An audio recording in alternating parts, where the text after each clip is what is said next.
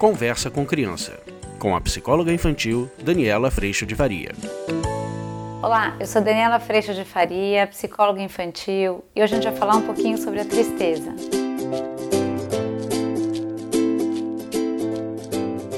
Quando a gente pensa em tristeza, logo o coração aperta e a gente tem vontade de tirar com a mão. Eu falei sobre isso no outro vídeo e a nossa vontade é distrair da tristeza e tudo isso eu já contei para vocês. Mas eu andei passando por algumas tristezas com a perda do cachorro, do meu lindo Bono e queria compartilhar com vocês alguns dos aprendizados que eu tive com essa experiência. Normalmente, quando a gente sente a tristeza e quando ela pega a gente de jeito, normalmente a gente fica muito assustado. E quando a gente vê nossos filhos muito tristes, a gente também fica muito assustado. Principalmente porque talvez a gente viva num mundo que aceite muito pouco esses momentos ou que espera da gente sempre um sorriso no rosto, sempre a disponibilidade para gargalhada, para vida alegre e para essa vida solar e essa vida aqui fora. A tristeza, ela puxa para dentro, ela tranca nosso coração, como se ela pedisse um pouco de repouso, um pouco de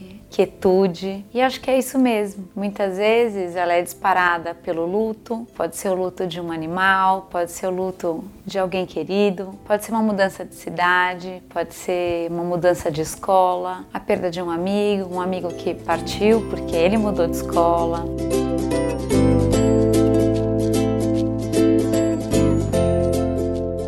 Gente tem algumas situações, alguns estímulos, alguns disparadores que podem gerar tristezas.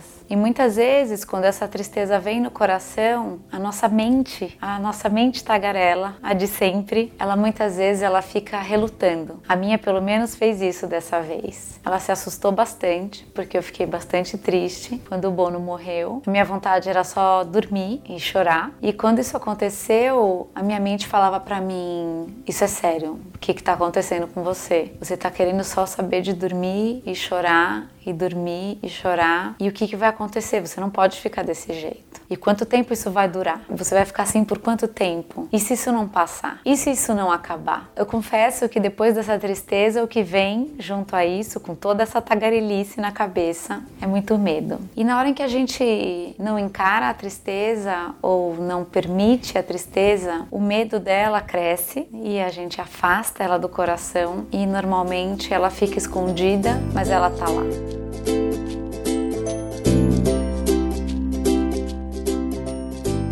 Nosso grande desafio é dar colo para nossa própria tristeza e para a tristeza dos nossos filhos. Porque quando a gente faz isso, a gente permite, como eu falei no outro vídeo e aqui no livro, que a gente atravesse esse grande túnel que às vezes está bem escuro e bem difícil, mas que lá do outro lado tem aquela luzinha, a gente vai sair dele. Depois de alguns dias de muito sono e muitas dormidas e muita tristeza, o coração um dia ele acorda melhor. E a hora que ele acorda um pouco melhor, você começa a perceber que algo está cicatrizando, que algo está diferente e que você acorda mais disposto, mais alegre, mais voltando ao normal, um pouco mais feliz. E de repente toda aquela dor ela começa a se transformar em algo que é crescimento, é dor que para de doer e assim por diante.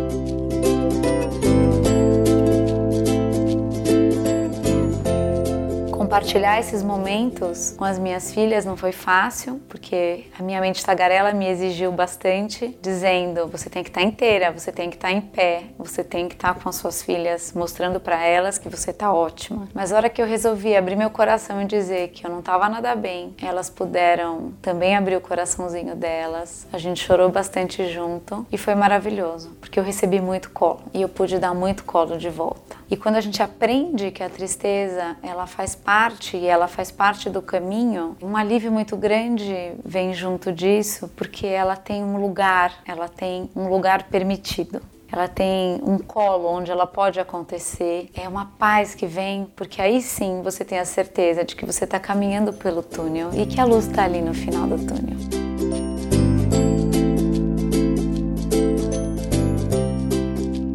Livro eu coloco uma parte que eu queria ler para vocês, que fala que somos esse ser de luz. A certeza no coração de que sempre, sempre o melhor está acontecendo, pois tudo é como tem que ser. É possível aprender que perante um desafio temos sempre três tipos de resposta. A primeira resposta é nos colocarmos como vítima da situação. Na primeira oportunidade, viramos as costas para a experiência e passamos o tempo tentando evitar. A gente passa o tempo tentando evitar a situação e eu me vejo como vítima dessa mesma situação, mas eu tento evitá-la ao máximo possível. Na segunda resposta, a pessoa encara os fatos, porém mantém um distanciamento que garante um envolvimento superficial. Uma vez livre da situação, evitará que ela aconteça. Na terceira e extraordinária resposta, a pessoa tem uma ruptura com seus padrões que seriam esperados. Não só encara e desafia os fatos, como se coloca inteiro e pronto para viver as mudanças que tal situação traz como aprendizado. Muda sua vida e das pessoas à sua volta. Faz um trampolim para promover uma transformação positiva em sua vida e naqueles que ama. Que resposta nós damos perante a dor de um fato? Fugimos ou aprendemos? Nossos pequenos seguem aprendendo conosco e com nossos exemplos. Podemos juntos aprender a crescer, aprender a confiar, a nos conectar com o nosso ser de luz. E essa vivência se transforma novamente na dor que para de doer. A dor que, ao parar de doer,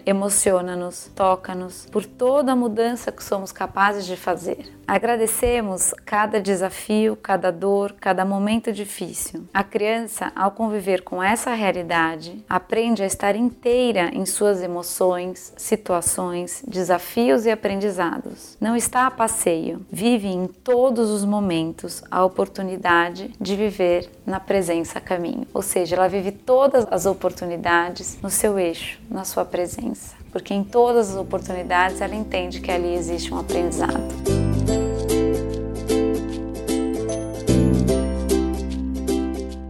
Os momentos de tristeza parecem muito difíceis, mas quando eles são acolhidos e vividos, aceitos e respeitados, como também o movimento da vida, eles passam e eles florescem. Então eu trouxe esse vídeo para vocês para dizer que nos momentos tristes da vida de vocês e na vida das crianças, acolha esses momentos, decolo para esse momento e fique ali, aguente Dê um colinho para você mesmo, para sua própria criança e para os seus pequenos. Isso é muito importante para que a gente consiga transformar essa dor em aprendizado.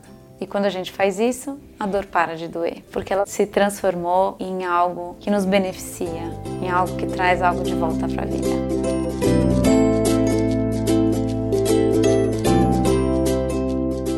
O vídeo de hoje foi esse. Espero que você tenha gostado e a gente se vê semana que vem. Tchau, tchau. Você acabou de ouvir Conversa com Criança, com a psicóloga infantil Daniela Freixo de Faria. Mande seu e-mail para conversa@danielafaria.com.br.